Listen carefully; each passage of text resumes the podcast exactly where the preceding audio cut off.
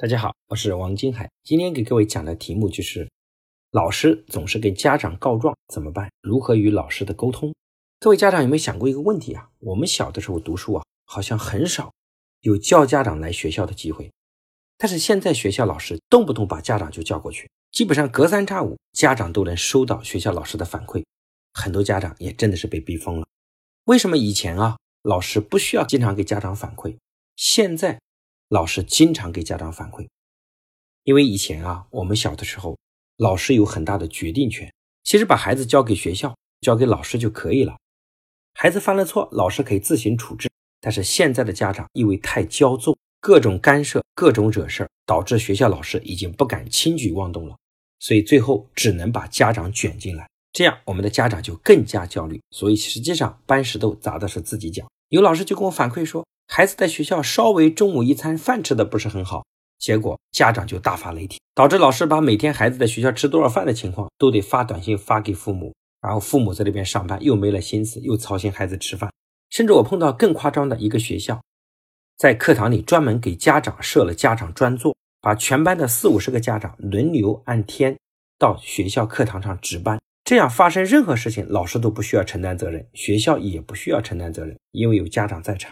家长的焦虑把自己也变成最大的受害者，所以我特别有感受。今天的学校啊，好像已经不是孩子受教育的地方。很多老师宁愿把孩子供起来，当成爷一样去供着，也不敢随意给孩子说很多话了。所以，教育最出问题的，其实上是家庭，是父母的焦虑。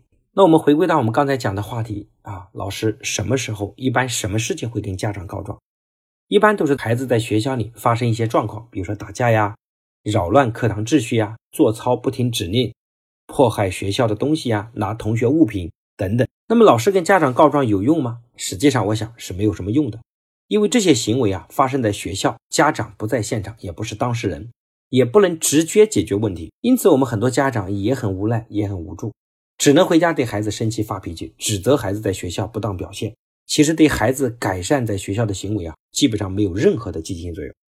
孩子在学校发生的事儿，归根结底还是需要老师在学校里解决。靠家长不切实际，那学校老师为什么要反馈给家长呢？其实要的是家长的态度。所以在我们的整个教育体中就很特别，因为家长我们有一个要求，就是家长必须要同步跟我们学习。所以发生任何事情，家长对我们都非常放心，因为他知道我们大概在做什么。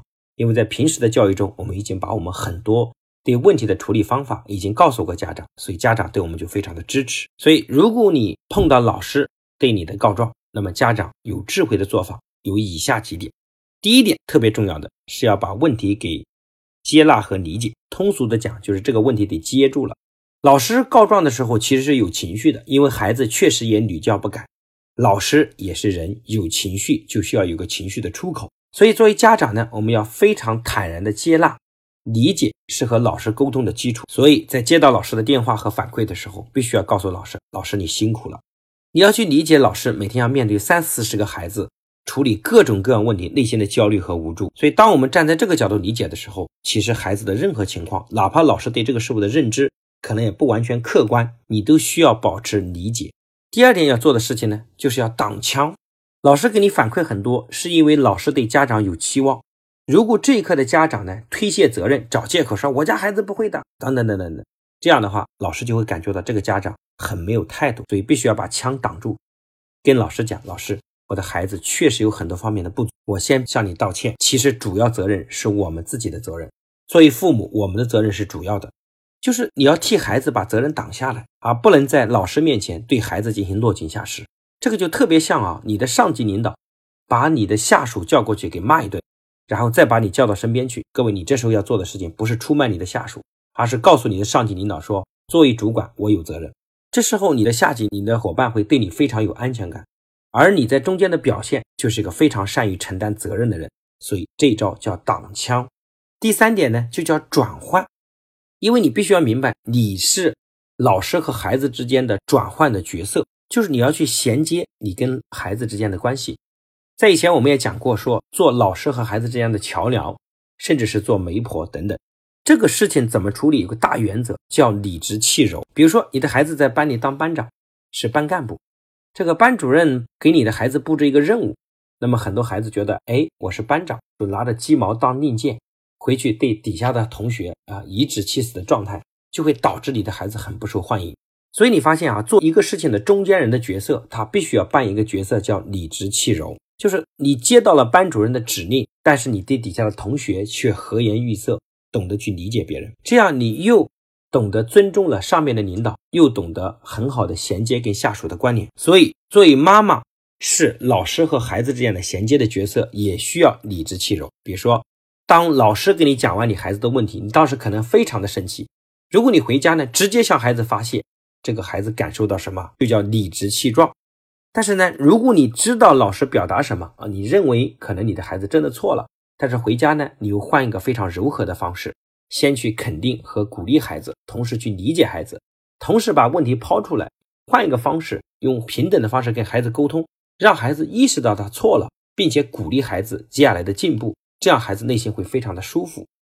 你又尊重了老师，同时又很好的保护了你的孩子的内心的自尊。这样孩子在情绪上不会抵触，也更愿意自我改变和提升。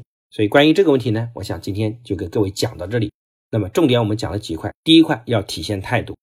那么在碰到问题讲这三点，第一个要先把问题接住，第二个要学会挡枪，第三个要学会转换。当你在老师心目中是个非常有态度、非常有素质的家长的时候，你的孩子很多问题其实就很好的能够帮助解决。